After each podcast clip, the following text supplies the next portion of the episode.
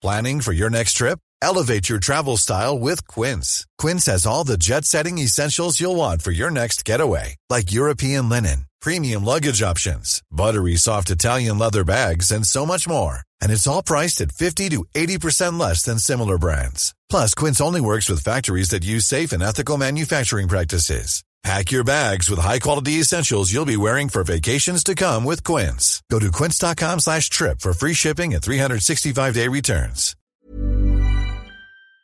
C'est Julie Gerbet du podcast À Poil et avant d'écouter votre épisode, j'aimerais partager avec vous, mes chers auditeurs, restaurateurs, entrepreneurs, dont l'emploi du temps est millimétré et les finances mises à mal par l'inflation, ma découverte d'une solution assez idéale, je dois dire, en cas de besoin express de cash. Lancé par BPI France, la banque d'investissement française soutenue par l'État, les prêts flash permettent d'emprunter en deux temps trois mouvements, en ligne et sans paperasse superflue, jusqu'à 75 000 euros, avec un déblocage des fonds en 7 jours. Rénovation énergétique, innovation, développement marketing ou renfort de trésorerie, tous les besoins sont bons. Alors rendez-vous sur flash.bpifrance.fr.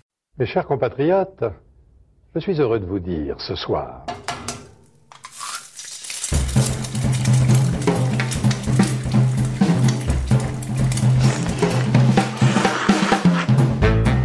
Bonjour et bienvenue dans À Poil, le podcast qui met à nu les chefs.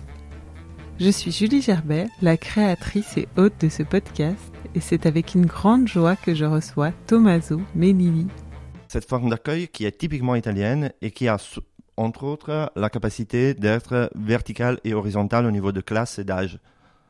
Euh, la trattoria populaire est un lieu où où on peut trouver le grand bourgeois, l'aristocrate, euh, le, camionneur, euh, la camionneuse, les, riches, les pauvres, les jeunes et les vieux, euh, les hommes et les femmes, à la fois en salle et derrière le bar.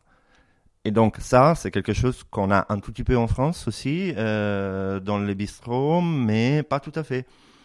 Dans tout le cinéma, la littérature, l'imaginaire littéraire italien, il y a énormément d'exemples de euh, bah, le grand riche ou le, le, riche ou le mec, la personne très privilégiée qui, quand doit aller manger bien, il va manger dans le truc des pauvres. Et ça, c'est essentiel et totalement étranger, par, par exemple, à la culture euh, gastronomique française. Et voilà, cette verticalité, euh, ce fait d'être un lieu ouvert à tout le monde, toujours, voilà, c'était ça que je voulais trouver. Et à mon avis, là, il y avait les secrets de cette alchimie qui fait que quand on est dans un resto italien, on est bien. En plus d'être chef, Tommaso Melilli est aussi un brillant auteur qui raconte la cuisine, la restauration de l'intérieur. Après Spaghetti Wars, son deuxième livre, L'écume des pâtes, qui vient de sortir, raconte à la première personne ses pérégrinations à la recherche de ce qu'il nomme la vraie cuisine italienne, qu'il n'a jamais côtoyé professionnellement, ayant quitté son pays à 18 ans. De l'art de préparer la carbonara à l'analyse de la figure du tavernier, son récit initiatique plein de vérité se déguste comme une bonne assiette de pâtes, cacio et pépé. Avec Tommaso, nous avons parlé d'abat, de canon et de la façon dont on dresse des assiettes. Le partenariat avec Elle à table continue sur le site elle.fr où vous pouvez retrouver chaque nouvel épisode 48 heures avant sa sortie sur les plateformes habituelles. Et maintenant, bonne écoute. Bonjour Tommaso. Bonjour Jolie. T'es arrivé en France pour étudier la littérature et la, la, philosophie contemporaine et non pas la cuisine. Comment tu t'es retrouvé là? Vaste question, mais on commence par là. Au début, c'était Hmm, c'était une envie que j'avais même avant de finir le lycée, euh, même à la fin du lycée, j'avais un peu cette envie. Mais même dans ma famille, euh, hmm, je fais partie de cette génération pour qui c'était pas facile euh, de, de, se dire j'ai envie d'être cuisinier. mes parents n'avaient pas pu étudier autant qu'ils voulaient, même s'ils ont fait des études. Et du coup, leur priorité, vu que j'étais voilà passionné de, de livres et lecteur, très passionné de ça, était plutôt de voilà d'un avenir dans le journalisme universitaire ou, ou dans l'édition, ce qui finalement est arrivé euh, par un biais assez imprévisible. Mais bon, c'était pas facile de leur dire que j'avais envie de cuisiner, du coup je l'ai pas fait tout de suite, et puis je me suis retrouvé à Paris toute seule. Et au bout de trois ans de, de fac, euh, ça tournait un peu en rond. Je renie pas ce que j'ai appris, mais ça tournait un peu en rond. Et la toute première, mon tout premier poste en cuisine était euh, bah, dans une, euh, pas loin de, entre Belleville et Goncourt, dans un lieu assez atypique qui s'appelle, euh, qui existe toujours et qui s'appelle La Tête dans les Olives, et qui était, était et est toujours, enfin, je, je n'y vais pas depuis un moment, mais c'était assez facile niveau cuisine parce que c'était une table unique. C'était un minuscule restaurant où on faisait déguster les produits qu'il y avait et on faisait des petites transformations. Des pâtes, des choses comme ça. Voilà. Et surtout Ouais. des huiles, Des euh, huiles, qui sont ouais. euh, le produit phare de Mm. Cédric Casanova, Mm. qui est le, le, le créateur et le patron de cette euh, très jolie petite boîte. Et du coup, euh, bah, comme il faisait lui au début, euh, il y avait des jeunes qui, à la fin, à la fin de la journée de boutique, sortaient une table et faisaient déguster les choses. Avec cinq ou six personnes. Donc des groupes de cinq ou six personnes, à l'époque, ça se réservait un mois, deux mois à l'avance. Et du coup, je faisais ça tout- toute la semaine. Et c'est là que j'ai appris à bricoler des trucs en cuisine euh, professionnellement, mais surtout, j'ai appris à raconter ce que je faisais en même temps que je le faisais. Et j'ai jamais arrêté, d'une certaine sorte. Ouais, mais comment t'as hum, comment t'as eu l'idée de postuler là? C'était Un pote qui travaillait là-bas et qui m'a dit Mhm. T'as envie euh, on parlait, on parlait de cuisine, on aimait, on aimait bien, on avait envie. euh, il m'a dit Essaye un peu. J'ai commencé à le faire une fois par semaine. Et d'un coup, je me suis illuminé. J'ai senti que je me voyais très bien dans ce métier. Et j'ai toujours eu envie d'écrire euh, depuis que j'ai 15 ans. Euh, j'ai longtemps essayé, pendant 8 ans quasiment. Euh, je n'écrivais rien parce que je n'avais rien à dire. Dès que j'ai mis les pieds en cuisine, je me suis dit Ah, mais ce monde, depuis l'intérieur, il n'y a personne qui le raconte. Et euh, avec l'enthousiasme du débutant aussi, je me suis dit Les gens ont envie d'entendre ça. C'est des histoires d'aventure, c'est Conrad, quoi. C'est comme les, grands récits du, du 19e euh, de, de, de marins. Et je me suis dit Allez, puis j'ai un peu remis les choses euh, à l'ordre du jour, euh, j'espère, dans le temps. Mais voilà, euh, c'était deux choses qui étaient forcément indépendantes, de, forcément liées, forcément indispensables l'une à l'autre depuis le début. et comment t'as hum, comment t'as appris donc t'as appris au fur et à mesure la cuisine t'es allé de, poste en poste à partir de là euh, t'as eu le déclic vraiment de dire j'arrête les études et je creuse la, cuisine? J'ai jamais arrêté d'étudier ou de lire, euh, j'ai arrêté d'aller à la fac, euh, mais, mais le déclic, bah, il n'y a pas vraiment eu un déclic, ça a été, je me suis immédiatement lancé dans plusieurs aventures euh, plus ou moins intéressantes, et plus ou moins nobles dans, le, dans, le, dans les termes du, du business qui était proposé. Mm, aussi par, par manque d'expérience de- et par euh, timidité. Où souvent, on se retrouve à aller dans un restaurant où, moins organisé avec un chef ou une structure euh, moins intéressante parce qu'on on, a beaucoup d'estime pour les bons et on a peur de- à- de- d'aller se proposer. Du coup, donc t'es allé voir les mauvais? Bah, sans le savoir un peu quoi. bah, c'est surtout que les, les, les- on va dire les autodidactes et les hum, et les amateurs se, se kiffent beaucoup les uns les autres. et du coup, quand on est amateur et on, commence un peu un peu toute seule, euh, on est faci- très facilement accepté par des gens qui reconnaissent pas la différence euh, entre un amateur et un professionnel. Et surtout ils préfèrent un amateur parce qu'il a la même euh, la- la- le même côté improvisé euh, que que donc c'est tout à fait légitime d'être amateur quand on est employé, moins quand on est patron, surtout parce qu'on ne sait pas gérer euh, les pauvres employés. donc je te travaillent. demande pas où t'as travaillé Non, C'est il y, y a des belles histoires et des mauvaises. euh, J'ai travaillé dans plusieurs endroits. On peut en citer quelques-uns. de l'est parisien Ouais, tu nous les citeras. que, que- quasiment que, oui, que, que ça. D'ailleurs, euh, tes, bah, tes, premières expériences, en tout cas, euh, t'ont inspiré ton premier livre, qui était un, essai euh, entre le récit et l'essai Spaghetti Wars, où tu décortiquais notre rapport à la gastronomie, à la nourriture. Quel est ton rapport, toi, avec, la nourriture? Ça dépend des, des- des périodes. Si en confinement, je me suis retrouvé pour la première fois de ma vie à manger énormément de pâtes. Genre, je mangeais 300 grammes de pâtes à la tomate et basilic à midi. et j'avais rien à faire. Les gens me disaient Ah, mais t'as grossi, mais qu'est-ce qui s'est euh, qu'est-ce qui s'est passé Bah, rien, justement. je m'ennuyais. Du coup, généralement, quand je suis très pris par beaucoup de choses, par beaucoup d'envie, en réalité, je mange assez peu. Et je perçois le fait de manger comme une perte de temps. voilà. quand je me calme un peu, euh, là pour le coup, voilà, j'arrive à profiter. Euh. c'est vraiment plus une question qui concerne les autres que, que moi-même. Je ne sens pas d'avoir un palais particulièrement fin, j'ai des instincts qui me servent à travailler. Mais, mais j'aime manger simple, euh, et très végétal, beaucoup de légumes. et j'aime manger un petit bout de viande excellente, mais pas plus. Et le bon poisson, euh, j'en trouve pas depuis deux ans, franchement. Donc, euh, La cuisine, c'est aussi une façon de, de raconter le monde euh, pour toi? Oui, oui ben, moi je, j'essaye de, de, trouver dans les noms des plats, dans, la, dans les couleurs, dans les formes où on met les choses dedans. Je lis et j'essaye de mettre en scène, quand, je lis quand je les mange ou quand je les vois, et, et j'essaye de mettre en scène quand c'est moi qui les cuisine j'essaie de mettre en scène des, choses qui se passent dehors euh, dans le monde.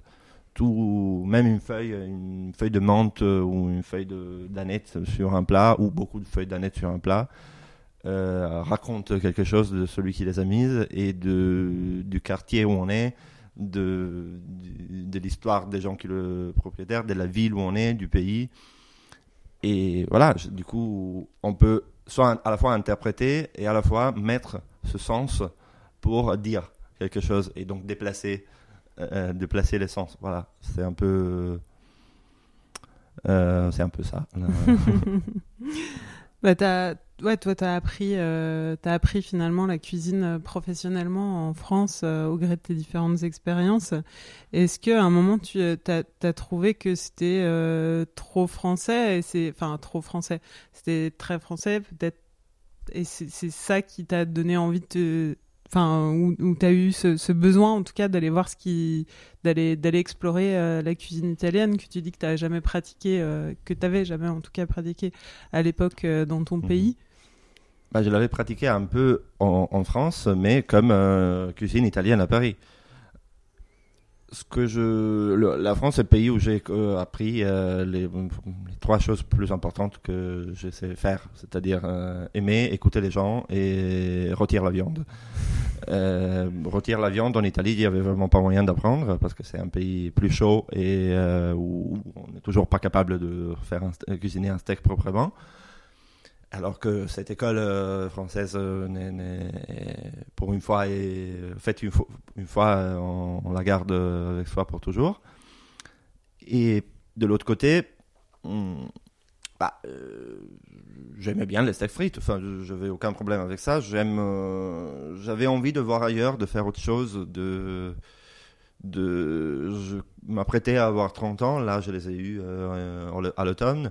Et je me suis dit, un moment donné, je suis parti en courant euh, quand, je, me suis installé en France. Je suis arrivé à 19 ans. Là, euh, ça fait quelques années que j'ai envie d'Italie, que j'ai envie d'essayer, envie de voir. Bah, je vais profiter, partir, aller et voir, euh, voir ce qui se passe pour de vrai là-bas, voir si les choses qui, me dérangeaient quand j'étais petit sont encore en place ou elles ont empiété ou, ou elles se sont effacées voir euh, tout ça, voir s'il y a moyen d'y vivre. Euh, là, après, j'y habite euh, en ce moment. si je pouvais, dès que je pourrais, je vais recommencer à faire des allers-retours assez souvent. J'avais envie de voir, j'avais envie de faire les comptes avec, avec mon histoire, hum, avec ce que j'avais été pour faire les comptes et donc pour ne pas avoir les faire plus tard. Tu as imaginé cette formation comme une un peu comme une quête à la recherche de la vraie cuisine italienne.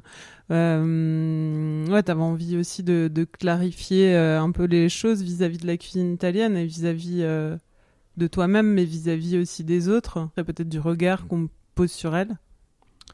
Bah, certainement, surtout que j'espérais que le bouquin soit traduit aussi dans le, dans le monde. Il est sorti depuis quelques semaines en français et il euh, marche très bien, même si par rapport à l'Italie, l'effet est complètement renversé. Parce qu'en Italie, c'était une histoire qui racontait parler à ceux qui l'encarnent, et ici, c'est une histoire plus exotique, mais racontée par quelqu'un qui a une vue très parisienne, finalement, de la chose. Et parce que je me sens un Italien de Paris, hein, au bout du compte. et ce qui, euh, je voulais, voilà, justement, chercher qu'est-ce que ça veut dire euh, cuisine authentique, euh, vraie cuisine italienne. On en parle beaucoup, c'est des mots qu'on utilise énormément, tout le temps. Tout le monde essaye d'utiliser, mais ça veut dire quoi? Alors, pas certainement celle des, des origines, parce que les origines, une fois qu'on commence à les chercher, on s'en sort plus. Pas les vraies recettes, parce que pareil. Euh, à mon avis, la cuisine authentique et vraie d'un pays, d'un moment, d'une ville, c'est la cuisine qui, euh, qui déplace, qui fait changer les choses, qui fait bouger la scène et qui est le, cœur euh, battant, pulsant de, de- de- de- d'une euh, d'une communauté. Quelle est la vraie cuisine parisienne d'aujourd'hui? Bah, Ça sera dans certains espaces, dans certains restos qui, même dans la dernière année, ont commencé à changer les choses et qui, du coup, vont être imités dans les prochaines années. Ce n'est pas nécessairement une question de mode. Il s'agit aussi de chefs ou espaces à la campagne comme en ville que euh, les jeunes, quand ils les découvrent, vont vouloir envie de reproduire ou vont vouloir envie de se former là-bas. Voilà, c'était et donc la cuisine qui sera importante dans 5 ans et dans 10 ans et qui fera- école, indépendamment du prix ou des techniques euh, ou de tout ça. La- L'authentique et euh, l'authentique, le vrai que je cherchais, c'était ça. Donc pas du tout le folklore qui est humiliant pour euh, ceux qui le, reproduisent parce que c'est une façon de s'humilier soi-même. Ça, ça, m'intéresse pas du tout. Ce qui m'intéressait était, voilà, si le, bouquin est aussi ma réponse. Si tu me dis qu'est-ce qu'on va manger euh, quand on mangera italien dans la meilleure table du monde dans 5 ou 10 ans, c'est ça. Et donc, tu as choisi euh, les restaurants où tu as voulu aller te former comme ça. Pris euh, un peu ton baluchon et tu as commencé à, à Paris, d'ailleurs, Ouais. avec euh, Giovanni Passerini. Et tu es allé d'étape en étape euh, pendant euh, quelques mois euh, avec tes, voilà, ton, ta veste de chef, parfois Oui, oui, tachée, tes couteaux. À travailler ici, là, quelquefois une semaine, quelquefois deux semaines, quelquefois un mois. Et hum, oui, c'était, j'ai choisi les endroits, euh, j'avoue, de façon extrêmement instinctive. euh, on réfléchissait avec l'éditeur depuis le début. Est-ce qu'on va faire un truc, un endroit par région en Italie euh, Mais ça n'avait aucun sens. Même les régions sont des structures arbitraires, euh, comme euh, partout. Donc ça n'avait aucun sens. Donc on a assez vite abandonné toute, j'ai assez vite abandonné toute ambition de, de, de écuménique euh, ou de, de, de, de- complète. J'ai, il n'y a pas le sud d'Italie, on va dire, vrai. il n'y a pas l'Italie méditerranéenne dans le, dans le bouquin, parce qu'il n'y a pas de mer méditerranéenne, littéralement. Parce que, à mon avis, c'est une autre histoire. Donc c'est un autre bouquin. Et du coup, il y a une cuisine italienne euh, beaucoup plus professionnalisée et moins domestique par rapport à celle qu'on imagine d'habitude, des pâtes aux Ouais. pas lourdes du reste Ouais. qui a d'autres problématiques euh, très différentes.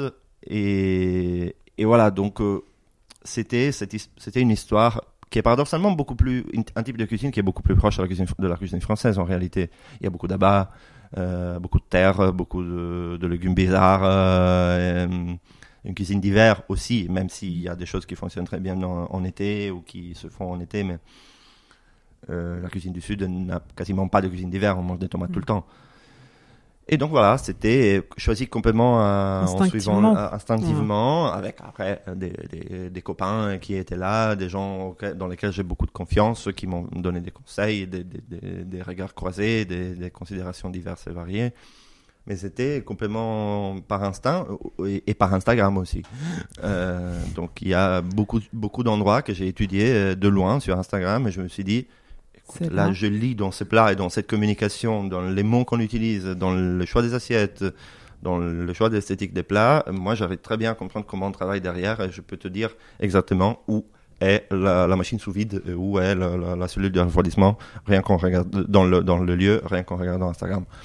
Ce qu'on disait avant aussi, c'est que chaque, euh, un peu chaque chapitre, euh, chaque chapitre, c'est aussi euh, l'occasion d'aborder euh, les, les dessous, euh, les, enfin ouais, je sais pas si on peut dire les dessous de la cuisine, en tout cas une petite leçon. Oui, enfin, j'ai pas envie de dire que non, leçon, mais- pas une leçon, mais mais euh, une réflexion en tout cas euh, sur euh, sur euh, des choses de la gastronomie, mais assez, euh, enfin complètement euh, éclatées. C'est pas, euh, enfin ça peut être très très varié. Tu disais euh, par exemple les problèmes de recrutement, euh, de recrutement et de de hum, Rémunération aussi. Ouais, de rémunération euh, dans la dans la gastronomie. euh, euh, J'ai plus de, Le de- rapport entre les hommes et les femmes, euh, le, le, le rapport entre, avec euh, la famille et le type de famille qui structure un lieu. Je trouve que les meilleurs lieux, les meilleurs restaurants sont des lieux gérés par une famille, mais les familles sont plein de choses différentes, donc pas forcément de son. Euh, surtout parce que les- nos enfants ont sacrément le droit de faire ce qu'ils veulent, pas de, de, de rester bosser dans notre euh, dans notre vieille trattoria qui est là depuis 50 ans. C'est très bien sympa, mais euh, on a la, on essaye de, de, de grandir et de faire grandir des gens libres. Donc, euh, il s'agit de structurer une famille. Voilà, Mm. les lieux où on est bien sont des lieux qui sont gérés par une famille, mais qui est aussi une famille d'élection. C'est ça aussi un peu raconter, euh, raconter euh, euh, pourquoi, euh, pourquoi, enfin comment l'alchimie aussi euh, se fait euh, dans un restaurant ou ne se fait pas. C'était ça aussi ta, ta quête. Enfin c'est pas que la vraie cuisine italienne, mais c'est aussi en filigrane. Je suis parti de ça. Je me suis rendu compte que euh, dans, la, dans la vulgate, même dans la vulgate, euh, dans, dans, les, dans, dans les clichés même français, le, la trattoria italienne, le, le resto italien, c'est un lieu qui mène dans l'imaginaire immédiatement. Ah oui, on est bien. C'est un lieu où on est bien, indépendamment de ce qu'on mange et de ce qu'on boit. C'est un lieu où on est bien. Je me suis dit, mais pourquoi on est euh, Tout le monde a tellement cette impression d'être bien quand il est dans un resto italien? Euh, oui, les pâtes sont bonnes et, euh, et scientifiquement, elles font bien à, à notre corps et à notre esprit parce que euh, c'est du sucre et du sel, euh, du sucre, du gras et du sel. Donc euh, notre notre notre tête et notre instinct se rappellent du, du lait maternel selon les, quand on mange des, des, des féculents et des, des, et des et des carbohydrates.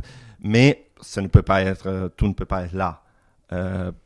Tout ne peut pas être là. Et du coup, voilà, je me suis dit, il y a cette forme d'accueil dont je me souviens de, mon enfance, de, ma, de, mon, de mon adolescence. Euh, Cette forme d'accueil qui est typiquement italienne et qui a, entre autres, la capacité d'être verticale et horizontale au niveau de classe et d'âge. Euh, la trattoria populaire est un lieu où, où on peut trouver le grand bourgeois, l'aristocrate, euh, le, camionneur, la camionneuse, les, les riches, les pauvres, les jeunes et les vieux, euh, les hommes et les femmes, table, euh, à la fois ouais. dans, en salle et derrière le bar. Et donc ça, c'est quelque chose qu'on a un tout petit peu en France aussi, euh, dans les bistrots, mais pas tout à fait. Euh, dans tout le cinéma, la littérature l'imaginaire euh, littéraire et italien, il y a énormément d'exemples de euh, bah, le grand riche ou le, le, le- le riche ou le mec, la personne très privilégiée qui, quand doit aller manger bien, il va manger dans le truc des pauvres. Et ça, c'est essentiel et totalement étranger, par, par exemple, à la culture euh, gastronomique française. Et c'est voilà, cette verticalité, euh, ce fait d'être un lieu ouvert à tout le monde, toujours. Voilà, c'était ça que je voulais trouver. Et à mon avis, là, il y avait les secrets de cette alchi- alchimie qui fait que quand on est dans un resto italien, on est bien. Bah, je voulais savoir ça. Et par extension, je voulais savoir quelle est l'alchimie qui fait qu'on est bien dans un resto tout court? Tu réhabilites aussi la, la, euh, le rôle du tavernier.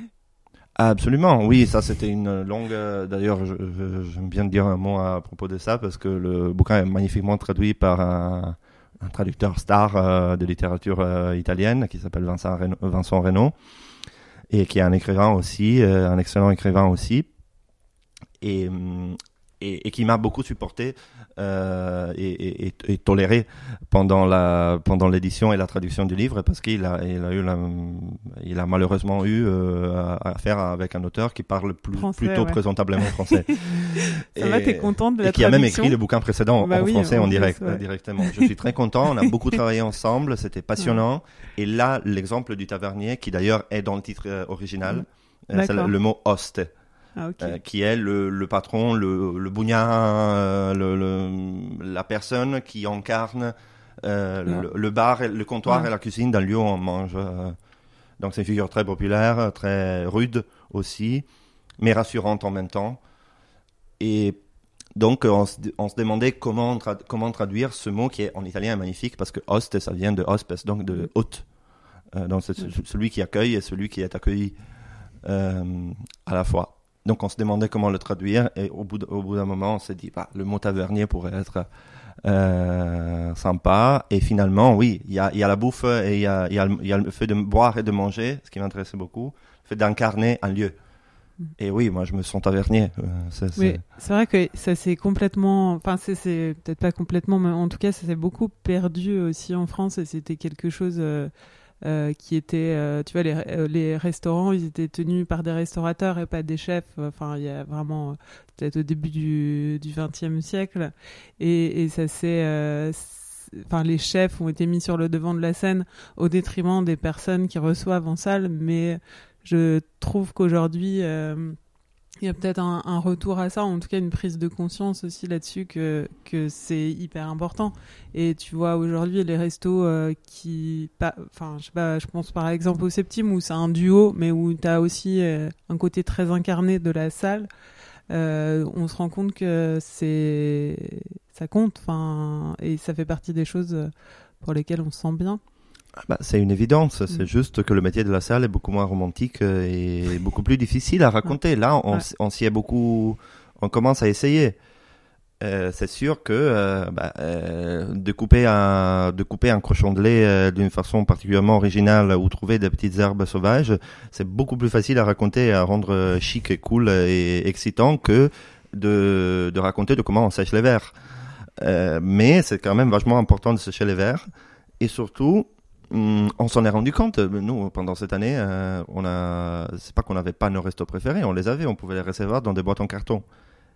Et c'était pareil? Non, franchement. Bah non. On- Ouais. franchement, la plupart des gens que je connais ont arrêté de, de, de les commander au bout de la Mm. deuxième fois.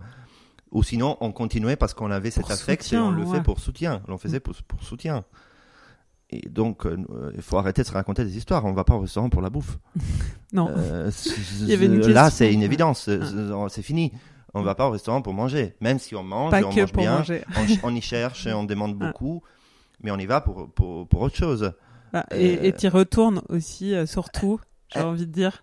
Vas, tu peux y aller pour la cuisine, mais t'y retournes pour euh, autre chose. Bien sûr, on y va pour cuisine. essayer la cuisine, pour tenter, pour euh, Ouais. essayer, parce que le guide de, du bon accueil, euh, il y en a pas. Et il y a même pas les mots. Il y a même pas les mots parce qu'on est tous différents. Et donc, il y a des gens qui vont être plus contents s'il y a un serveur qui les tape sur l'épaule trois- 10 minutes avant, après qu'ils sont arrivés.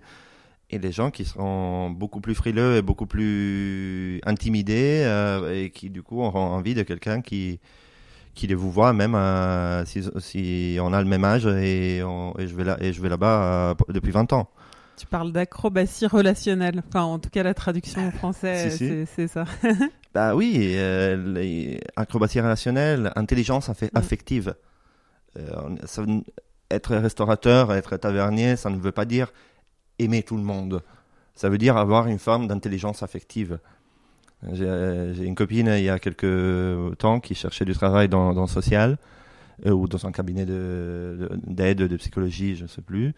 Et hum, un travail important. Et euh, on lui a demandé est-ce que vous avez jamais travaillé dans le social, dans le dans la dans l'humanitaire et tout? Elle a répondu bah ouais, j'avais fait 10 ans de bar. Elle a été prise. Bon, t'as été bien reçu par les, par les différents chefs euh, où t'es allé travailler? Si, assez. Bah, il y en a plusieurs qui m'ont hébergé d'ailleurs, euh, surtout à la montagne, parce qu'en l'occurrence, moi je me suis toujours déplacé sans voiture. Euh, Oui, et tu racontes ton épopée d'ailleurs pour fait, arriver à ouais, la je l'ai fait sans vouloir d'ailleurs. Oui, bah, l'épopée pour aller à la montagne dans le dans cette vallée qui s'appelle Valvaraita, qui est euh, dans les vallées occitanes hum, de- du sud du Piémont. Et donc c'est une vallée qui est 40 km et à la fin il y a la, monta- il y a la montagne et puis il y a la France. Euh, mais elle est impossible à passer. Apparemment c'est le, le, le lieu où Hannibal était rentré. Euh, selon la selon les, témo- les témoignages historiques euh, de l'époque. Et mais plus personne n'y est rentré en fait depuis Hannibal. Et hum, donc il faut faire le tour de l'autre côté. Et c'est un lieu euh, magnifique. Et j'ai dû prendre quatre trains, dont un qui venait de rouvrir depuis avec une voie ferrée qui était fermée depuis 10 ans. Ah ouais. Et ça a rouvert le jour où j'étais là. C'était une impression absurde. Mm. Et un climat de fête. Et puis un bus, et puis marcher à pied. Au moment donné, je me suis dit bah, qu'il y avait peut-être des loups. Euh, il y avait effectivement des loups, mais j'ai appris que les loups, avaient, euh, s'ils ne sont pas sollicités, ils n'ont aucune envie de manger moi, mais par contre, ils ont envie de manger les brebis de,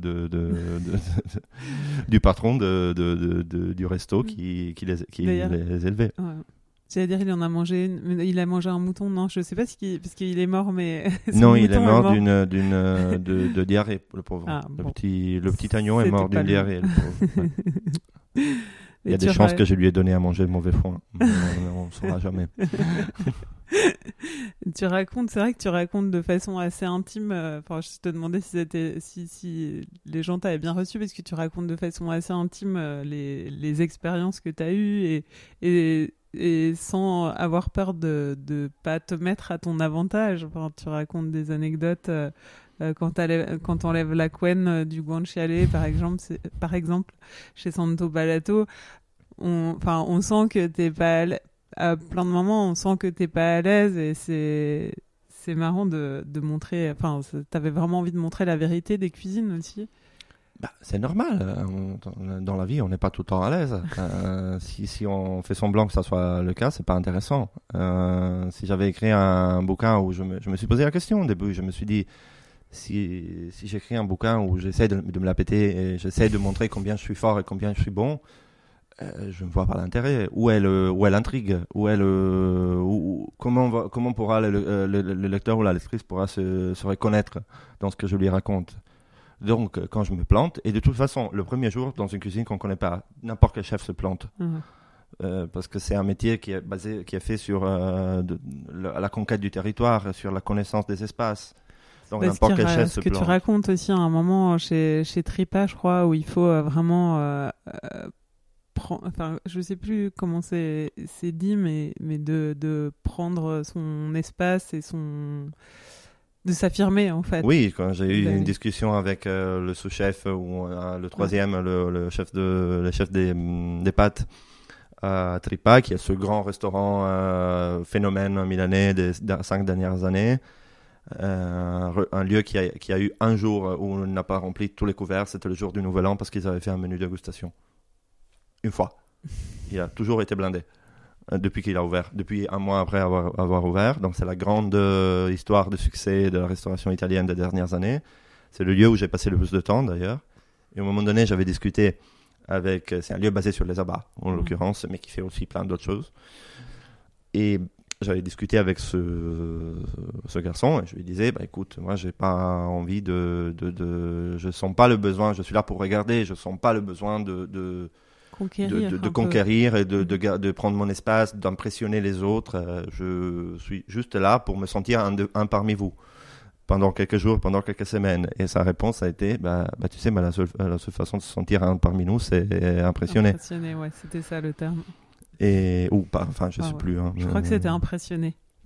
et voilà, donc euh, c'est ça. euh, À Tripa, euh, je raconte des moments de vraie crise où, où je, je m'en sortais pas, j'avais peur, j'avais envie de me casser, j'avais envie de Mm. disparaître.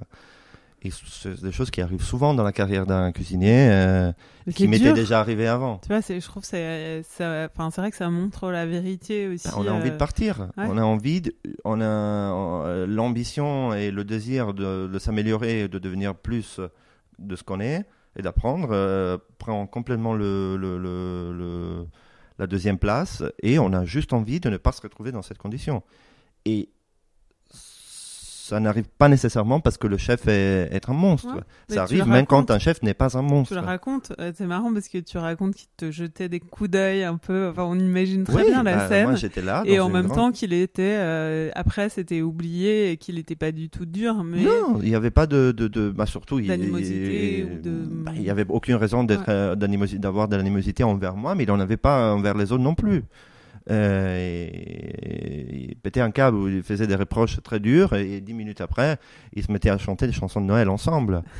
non, c'est pas du tout ça le problème, mais c'est comme dans les bateaux. Euh, S'il faut pas faire une erreur, il faut pas le faire maintenant, pas dans dix minutes. Mm. Et je suis désolé, les gens à l'extérieur ne comprennent pas, mais c'est comme ça. Et euh, je- tous les chefs s'énervent. Euh, euh, c'est rien de faire semblant que ça soit pas comme ça. Mais il y a deux types de chefs. Il y a les chefs qui s'énervent avec les autres et les chefs qui s'énervent avec eux-mêmes. Donc, idéalement, il faut être le deuxième, le deuxième type de chef. Celui qui s'énerve, le second. Celui qui s'énerve avec soi-même. Moi, j'ai été les deux. Là, le plus souvent, j'arrive à être celui qui s'énerve avec soi-même. Et donc voilà, Et c'est tout. Euh, c'est très difficile à juger, de juger depuis l'extérieur parce qu'on sent les gens qui crient ou les gens qui euh, tapent fort ou, ou sont- on perçoit des énergies violentes et dures, mais qui ne le sont pas nécessairement. Non, mais il y a quand même une. Ouais, enfin, de toute façon, c'est- il y a quand même une dureté, je crois, euh, je trouve. Oui, mais elle, Mais est- elle ça. liée au métier. Si on fait des bêtises, euh, si on si on fait des bêtises avec euh, un, bout de poisson et on le conditionne pas bien, les gens seront malades demain. Point barre. Donc euh, c'est pas une question de, de politesse ou de, de, de- Après, un autre discours est améliorer les conditions de travail, euh, avoir du Oui. respect. Donc je, je ne je ne cautionne pas pour autant les abus, les violences et directes, euh, surtout euh, de genre et, et ainsi de suite. Les abus et les violences, ce sont des abus dans, dans, dans le reste, comme le sont dans le reste du monde. Mais il y a des codes, quoi. Il y a juste des codes euh, qui, sans, sans mauvaise conscience, sont partie d'une structure et que qu'on peut toujours améliorer, mais et donc rendre plus fluide et plus paisible, mais qui ne le sera pas tout à fait si on essaye de faire toujours le mieux qu'on peut faire. Voilà, parce qu'on sera toujours pas loin de la limite. On apprend aussi euh, dans ton livre la différence entre trattoria et. Enfin, trattoria, trattorier Mhm. et os- osteria. Oui. Qui est la trattoria. euh, Enfin, je te les ai racontés. La trattoria, c'est donc l'extension. C'est né euh, de l'extension euh, de la cuisine de la maison. Exact. De la Ouais. cuisine familiale. Une famille qui fait, qui sent, qui a l'impression de bien faire à manger, euh, prend un espace pour commencer à le faire pour les autres. Et du coup, il y a souvent, euh, hi- historiquement, il y avait, mais pas nécessairement, les femmes en cuisine et les hommes en salle, mais vice versa, ou, ou mélangés par euh, oncle et, tante euh, et fils et tout. Donc c'est assez libre euh, dans la structure euh, classique, Souvent familiale. souvent familiale, souvent familiale. Né après-guerre. hein. Né après-guerre avec Ouais. le boom, le- l'expansion économique, le boom Ouais. économique, parce que jusqu'aux années 50, euh, bah, les grands restaurants en Italie étaient français, enfin faisaient de la cuisine pseudo-française à peu près, et et les et les restaurants, euh, bah, et la, la, la, la- et il n'y avait pas de, il y avait pas une classe moyenne qui avait les moyens pour, qui avait la possibilité de, moins. elle était assez Ouais. réduite. Donc je dis pas que ça n'existait pas du tout, mais l'âge d'or des, et la grande diffusion de, ce, de, de cette forme de restauration populaire date de, des années, fin des années 50, euh, début années 50-60. quoi. Et donc, c'est une cuisine qui est très peu euh, can- canonisée et protocolaire, si on peut dire, par rapport à la cuisine euh, française, enfin, si on peut comparer, parce que c'est une cuisine héritée des traditions euh, familiales. Tout à fait. Il n'y a pas de double canon, de, de double ligne, de double tradition comme en France. En France, on mange du steak, du steak frites avec une sauce au restaurant, euh, mais évidemment, personne a envie de se, euh, personne va se mettre à faire un steak avec une sauce au poivre et des frites à la maison. Ça n'a aucun sens parce que c'est des choses qui ont un sens à partir du moment où on en fait beaucoup. L'huile pue pour la friture et on se brûle.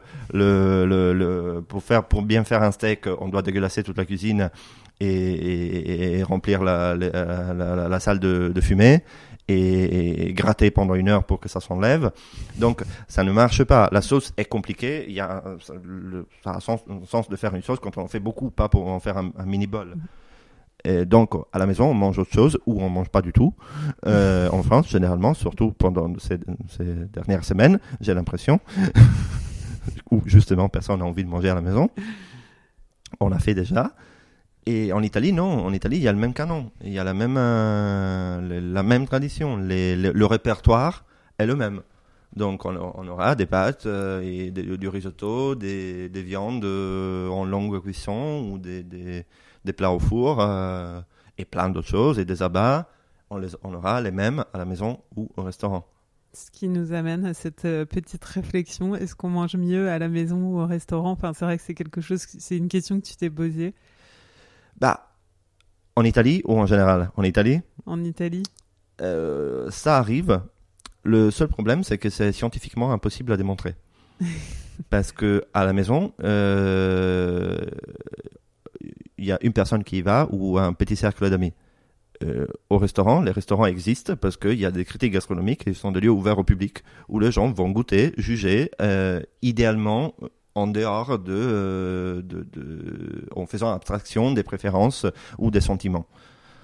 Et ce qu'on a mangé chez la grand-mère, on, on adore. Moi, j'adore, ce que j'ai mangé chez mes deux grand-mères et j'adore les grand-mères de tout le monde.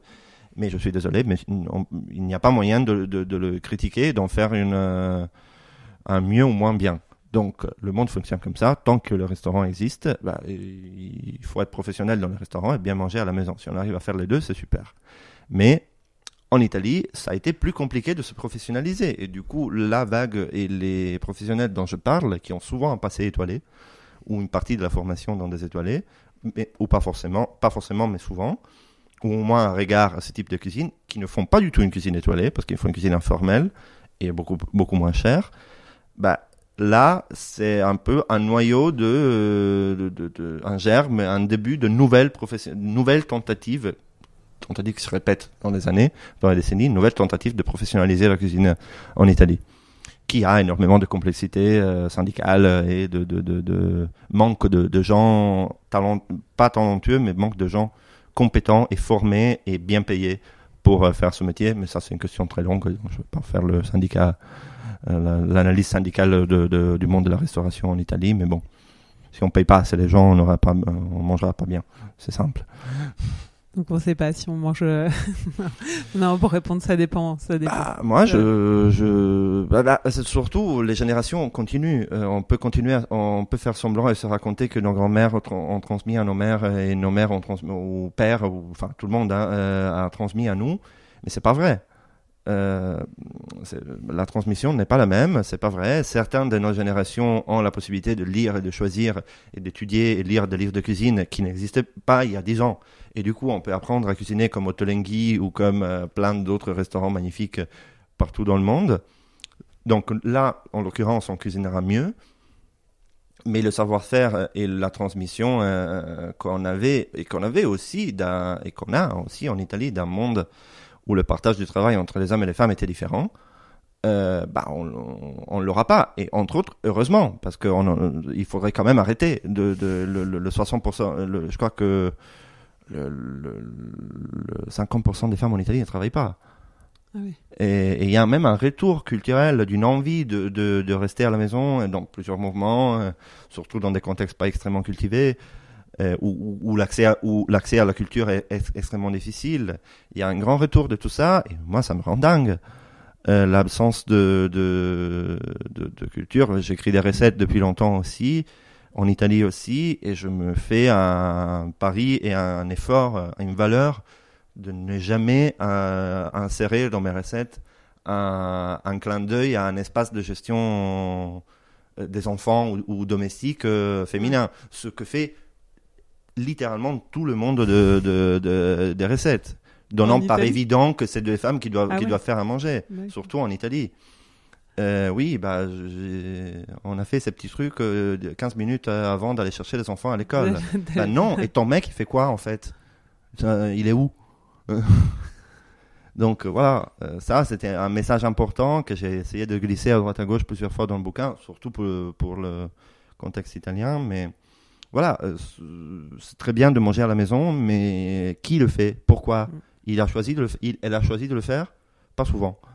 Donc, euh, donc au moment donné, ça vaut le coup de. Vu, vu que les hommes, euh, il y a manifestement pas moyen de les mettre à faire quelque chose de plus, euh, bah, on va au resto, quoi. Moi, j'ai une tradition dans mon podcast. Mhm. C'est une interview dans l'interview que j'appelle l'aller-retour. Ton plat préféré, Gnocchi à la romaine. ton livre de recettes fétiche. Ah, celle-là est compliquée. Peut-être les. Le Nosto Tail de Saint John à Londres. Le dernier ingrédient découvert. Dernier ingrédient découvert, le piment fumé euh, turc, le Urfa Biber. C'est un piment qui est, hum, euh, qui est récolté frais, ensuite euh, séché au soleil et quand il est encore chaud, on le met dans des bols, enfin dans des, dans des bidons étanches, histoire qu'il fermente avec la chaleur, et puis on le, on le refait sécher, on le moule. Ça a un goût de tabac. Ah ouais. Le truc le plus trash que t'aies mangé. Ouh là là. En plus, dans les abats, t'as dû. Ah, dans les abats, oui, bien non, sûr. je sais pas. je pense Bien aux sûr. abats parce qu'on parlait euh, d'abats. mais- Ah si, bah, bien sûr, c'est facile. C'est même dans, au milieu du bouquin. Euh, les trompes de Fallope. Ah oui. L'utérus de, De veau. De veau. Oui. Ton dernier meilleur repas. Mystère, je ne sais pas. J'oublie tout, tout ce que j'oublie toujours tout ce que euh, tout ce que je mange. Une technique de cuisine que tu aurais redécouverte récemment. Redécouverte, découverte, je veux dire. Enfin, ce que Mhm. tu veux, quoi. Une technique que je travaille beaucoup en ce moment, c'est la l'escabèche, et surtout avec des légumes. Est-ce que c'est pareil que sao- Saor? C'est sensiblement la même chose. Oui, Ouais. il y a une petite différence euh, dans la gestion du sucre et du vin, mais ça vient du- de la même tradition. Et d'ailleurs, euh, l'escabèche existe en Italie aussi, à Naples, où on, on fait des courgettes, qui Ah ouais. sont un plat populaire que tout le monde connaît, tout le monde mange en permanence, et qui s'appelle zucchine alla scapeche. Mm. Sauf que personne est au courant du fait que c'est un mot espagnol. Ce n'est pas non plus étonnant parce que les Espagnols ont dominé Naples pendant un bon moment, Mhm. un petit bout. Mais voilà, donc on mange des courgettes à l'escabèche à Naples, mais on, le peut, on peut le faire avec plein de choses, avec euh, des aubergines, même de- des légumes racines euh, en farinés et, et frits, euh, farinés avec de la farine de pois chiches surtout. J'essaie de travailler beaucoup sur ça en ce moment. Le chef ou la chef à suivre? Il y a un, euh, en Italie, il y a un, un lieu magnifique, gigantesque, géant, qui est dans le siège euh, national de l'association Emergency et qui est de propriété de Emergency, mais géré par des jeunes euh, formidables et qui s'appelle Enoteca Naturale et qui est à la base un lieu de vin, mais avec un énorme jardin, il y a genre 150 couverts et je crois qu'un lieu pareil n'existait pas en Europe avec ce genre de produits et ce genre de cuisine. C'est où? Euh, c'est à, à Milan, à côté Mhm. des colonnes di San Lorenzo, donc dans le, dans le centre. Euh, entre les colonnes et la, la Darsena, au- le début des, des Navigli, donc des canals. Et la chef s'appelle, est arrivée bah, il y a un an et demi, mais a travaillé euh, de temps en temps, euh, forcément. Elle s'appelle Laura Santos et elle est très très jeune et surtout gérer une cuisine naturelle et euh, avec un tel nombre de couverts en faisant en plus du, du- de ouais. aussi, parce qu'elle fait les fritures. Ah. Folle et courageuse et très sympa. Ça donne envie d'aller voir. Mais bah surtout, l'année, ce sera l'année pour faire les vacances domestiques, donc ça, ça, ça vaut le coup de, de, de conseiller des choses pas trop loin, mais dans les pays proches. Ta musique pour cuisiner? J'ai deux playlists, euh, une de vieille musique des années 60 italienne euh, et une de musique euh, contemporaine euh, française que j'écoute selon le pays où je suis de façon renversée. C'est-à-dire que pendant cette année, j'ai écouté énormément de l'impératrice Polo Pan et, euh, et musique française. euh, de vraiment de ces dernières années. Euh, en Italie, j'écoute euh, Paolo Conte en boucle. Enfin, En quand, je- quand tu suis en. France, Ouais. j'écoute Paolo Conte en boucle. Un compte Insta que t'aimes suivre? Celui de Rachel Alice Roddy. Euh, euh, à mon avis, la meilleure euh, écrivaine de, recettes italiennes qui, mm, vit en Italie, mais qui est fort raisonnablement anglaise. L'aller-retour est terminé, c'est bon. à un moment, tu dis avoir commencé à faire de la cuisine car tu voulais dresser les assiettes et finalement, tu finis par faire partie du clan qui dresse à la louche. Visiblement, tu as fait le deuil de ce besoin d'impressionner. Mais qu'est-ce qui guide tes envies et ta cuisine aujourd'hui? Bah, je trouve que bah, déjà, d'une part, euh, dresser à la louche, euh, comme je dis, euh, c'est un peu le chapitre où j'essaie de faire une théorie du- du- de l'esthétique des plats, euh, qui bizarrement personne n'a jamais essayé de faire, n'avait jamais essayé de faire. Je me suis dit, allez, essayons de s'amuser. À mon avis, le fait de dresser à la louche, donc pour ne pas impressionner, pour ne pas obliger, ça ne veut pas dire de servir à la pelle. Euh, Ça veut dire que reproduire une forme de, de, de, de, lâcher prise, de, de relaxation, de, de, nonchalance, euh, même avec du soin, euh, mais avec des éléments très soignés, mais avec une. euh, voilà, en étant plus tranquille et plus serein, qui, est la condition du bien-être et du bien-être ensemble, de bien se interagir avec qui que ce soit dans n'importe quel contexte je trouve. Donc, si on est très pressé et très euh, précis dans les, dans les petites feuilles et les petits trucs, euh, forcément, ça va se sentir et on sera pas serein. On sera, le client sera pas tranquille. dans mes envies d'aujourd'hui, je trouve qu'il y a une, euh, à Milan surtout, mais en général, c'est un problème assez, assez partagé. Il y a énormément de, et, de plus en plus de restos végétariens ou véganes, mais il n'y a toujours pas de restaurants qui font des légumes. Et donc, euh, je comprends la nécessité et l'obligation et l'envie et le désir de manger végétal, et, qui est essentiel. La cuisine italienne en France surtout recueille euh, beaucoup, énormément ce, ce résultat parce que littéralement, en cuisine française, on ne sait pas quoi faire. Euh, on a, on a- si on enlève la viande, le poisson, on ne sait pas par où commencer parce qu'on n'a pas les bases. Il faudrait peut-être voir un peu plus la cuisine du Sud, mais qui est effacée pour des raisons euh, qui restent mystérieuses à, à mes yeux. Donc la cuisine italienne a beaucoup récupéré de ça, mais ça ne suffit pas. Et je trouve que quand on mange végétarien, finalement, on mange du riz et du quinoa et c'est pas drôle. Euh, ou des pokés. C'est franchement pas drôle, c'est pas intéressant. Personne n'a jamais consciemment eu envie de manger ça. C'est du repli et du manque d'imagination. Donc, remélanger toutes les traditions et apprendre à, à travailler les légumes et le végétal avec des traditions croisées, des techniques croisées et toutes les techniques qu'on utilise traditionnellement sur la viande et le poisson, bah là, hum, il y a euh, une bonne vingtaine d'années à creuser, sans, sans pour autant devenir euh, euh, fondam- fondamentaliste. non, mais sans pour, pour autant devenir fondamentaliste ou euh, radicaux sur euh, je, je ne, je suis un homme libre, je ne pense pas à ce qu'il faut enlever, je pense qu'à ce qu'il faut rajouter. Et ce que je voulais dire aussi, parce qui guide tes envies, c'est, c'est qu'est-ce qui, au fond de toi, euh, t'as- est-ce que tu, tu cherches à, à faire plaisir, à nourrir, à... Oui, bah Ah, on verra. Je te- continue à faire le consultant, le chef consultant sauvage, donc euh, je me, je m'associe à aux entreprises et aux aventures euh, les plus folles euh, et les plus bizarres. Hum, ce qui me passionne et c'est drôle parce que si, les avant- si je fais des, choses que j'ai déjà fait, je m'ennuie. Je pense, j'espère un jour avoir un lieu euh, qui m'appartient, enfin qui m'appartient en- au sens sentimental, on va dire, où j'ai envie de passer beaucoup de temps En France et ou en plusieurs Italie? années de ma vie. Je ne sais pas. Hum, Il y a plus de chances que ce soit en Italie en ce moment. Mais on verra. On verra. Hum, On verra déjà. Il y a plusieurs projets qui vont se faire euh, à la fois en France et en Italie pendant les prochaines années. On verra ce qui aboutit et ce qui prend forme. Hum, Et déjà, je veux voir euh, comment je me sens dans un lieu qui a, que j'ai accom- accompagné à naître. Et ce que j'ai déjà fait dans le passé, mais j'étais un peu moins sage euh, que maintenant. Et donc on verra. On Donc verra. là, tu vas, tu vas pas que signer euh, une. Si tu vas signer une carte euh, prochainement, enfin une ou des cartes Il y a prochainement. fort euh, probablement, un, presque sans doute, un lieu végétarien euh, avec un twist euh, indien et oriental, euh, enfin iranien-indien, on va dire, à Milan, à Milan, dans le centre-ville, avant le mois d'octobre? hum, septembre. Comme je dois venir au mois d'octobre, je pourrais venir Ça goûter. sera bien ouvert et bien en place au mois d'octobre, avec un peu de chance.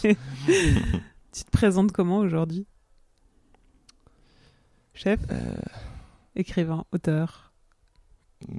narrateur Chroniqueur. et cuisinier. Tu commences par narrateur. Narrateur et tavernier. Mis Tavernier sans taverne. J'avais mis tavernier. Tavernier sans- Bientôt. Mais oui, mais je, je, je- je- voilà, je suis conteur. C'est une chose qui, qui est plutôt innée, je pense.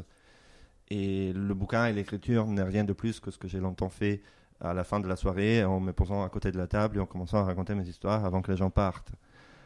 J'ai essayé de le faire euh, bah, avec euh, moins d'alcool dans le corps euh, et euh, plus d'ordre. Euh, mais, mais ce n'est qu'une prolongation de, de, de ce travail. Je, je fais exactement la même chose. Et t'as besoin, l'un nourrit l'autre. Comme oui, tu disais. Oui, bien sûr. Comme bien sûr. C'est pour ça que j'ai absolument besoin de me lancer dans des projets fous et improbables, parce que sinon, au bout d'un moment, j'aurais fini les histoires à raconter. Quand est-ce que tu t'es senti chef pour la première fois? Hmm, c'est une très belle question qu'on m'a jamais posée. Je me suis senti chef pour la première fois, pour de vrai, quand j'ai commencé à travailler au comptoir à, à Gambetta, euh, dans la rue Villiers de l'Isle-Adam, qui est le dernier restaurant où j'ai travaillé longuement. Et alors que j'avais déjà été chef d'un restaurant qui s'appelait Capucine et précédemment le Café dei Choppi. J'y travaillais pas quand ça s'appelait le Café dei Choppi. je- J'avais travaillé sous Stéphania. Capucine avec Stéphania d'abord et ensuite je l'avais géré moi-même D'accord. euh, pendant quelques mois. Ça n'était pas. Enfin, il y avait eu des problèmes. Euh, du coup, ça, j'étais parti assez, enfin, au bout de quelques mois, et j'avais été chef et même manager du, du, du restaurant. Et mais là, je m'étais pas senti chef. Voilà, j'avais, j'ai appris beaucoup en peu de temps, mais mais je me sentais pas chef. Voilà, j'étais pas. euh, voilà, j'étais pas, j'étais pas à ma place euh, entièrement. J'étais pas mûr, j'étais pas suffisamment. Tu tu t'es senti chef donc au comptoir. Tu sais, tu te Ouais. souviens pourquoi? Ben, parce que, on va dire, j'ai quand j'ai quand j'ai commencé à sentir que euh, la création quotidienne du plat euh, était était possible et était quelque chose qui m'excitait. Et je suis du genre à faire très peu de mise en place et beaucoup euh, beaucoup travailler en service parce que je me réveille très tard le matin Oui, ce que et tu racontes dans les travaille livres. très bien sous sous pression. L'adrénaline. Ouais, je travaille très bien sous pression. Euh, du coup, je, ça m'est arrivé, je ne le revendique pas et j'en suis pas fier, mais ça m'est arrivé plusieurs fois de d'arriver 40 minutes avant le début du service et d'arriver quand même à servir une, une quarantaine de personnes Ah ouais. euh, présentablement avec beaucoup beaucoup de stress et beaucoup d'émotions mais euh, d'y arriver. Donc le- le- voilà là l'idée est le l'idée aussi de travailler pour d'autres pour euh, sur des temps plus longs et sur euh, ça c'est aussi pour euh, me forcer à T'organiser? Oui, non, mais c'est pas une question d'organisation parce Ah que non, pas l'organisation est très claire dans ma tête. C'est l'idée d'avoir du calme, de, de, de, de prendre le temps pour faire les choses avec plus de plaisir aussi dans chaque moment et donc avec plus de précision aussi. Voilà, c'était un peu, c'était un peu ça. Comment vont tes mains aujourd'hui? Ben, c'est horrible, trop bien quoi. Euh, j'ai plus de cale, j'ai plus de, j'ai plus rien? C'est horrible. Je recommençais à me bouffer les, les ongles. Euh, ce que je fais à chaque fois quand je suis trop pressé ou j'ai trop de choses à faire euh, ou, ou trop de temps pour réfléchir surtout. Et voilà, hâte de recommencer à les abîmer. T'as des... là, là, tu vas cuisiner un peu à Paris ou t'es... Oui, quelquefois. euh, pas encore euh, plein de choses sûres. euh, Je vais commencer à apparaître ici et là. Hum, Un peu en secret, comme j'ai toujours fait. On verra. Dernière question, euh, je demande tout le temps à mes invités une recette euh, super simple euh, à faire à la maison de vraie cuisine italienne, si De possible. vraie cuisine italienne. Très bien. Une, une recette, pourquoi pas, que tu cuisines, euh, ouais, soit à la maison, soit que tu cuisineras dans ton futur restaurant.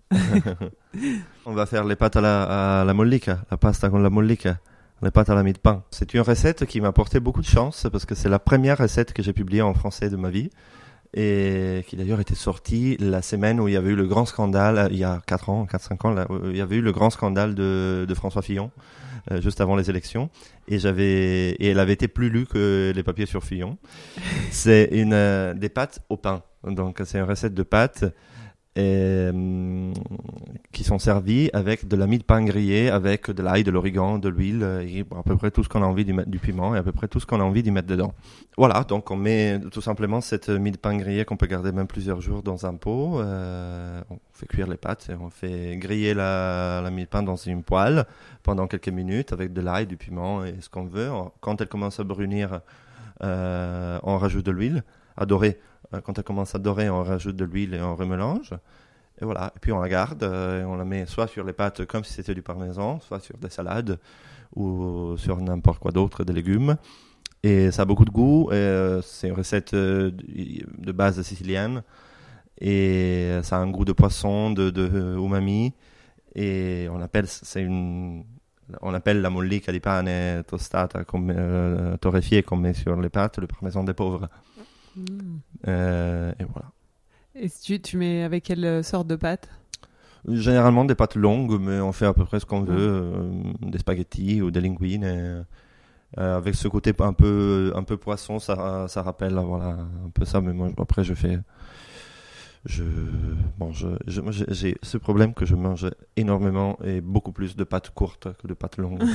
Moi J'ai aussi. beaucoup de soucis avec euh, les pâtes longues. Le soir, avant de partir, pour, avant de venir à Paris, on allait faire des pâtes au brocoli. Et je me suis rendu compte qu'on avait que des spaghettis. Ça m'a gâché le départ.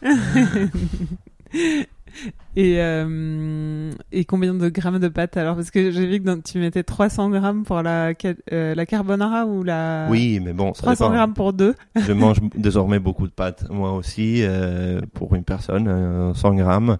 Et surtout suivre toujours ma, la règle que j'ai écrite et que j'ai théorisée euh, pour la cuisson, euh, la règle du paquet et de la langue euh, du paquet. Si le paquet est écrit en italien, euh, il faut cuire le temps indiqué sur le paquet. Si le paquet est écrit en français, il faut cuire le temps indiqué sur le paquet, moins de deux minutes. Merci Tommaso. Enfin, merci Julie. Vous venez d'écouter Tommaso Melilli, épisode 20 et dernier de la saison 4. Il n'est pas actif actuellement dans un restaurant, mais vous pouvez retrouver son livre dans toutes les bonnes librairies et évidemment le suivre sur Instagram. La saison 4 se termine aujourd'hui. Merci d'être toujours plus nombreux à écouter ces histoires de chefs. En attendant la prochaine saison, vous pouvez retrouver les précédents épisodes sur votre appli préférée ou sur le site apoil-lepodcast.com et évidemment nous suivre sur Instagram. Cet épisode a été monté par Garance Munoz, musique par Santiago Walsh. À bientôt pour un nouvel épisode d'Apoil.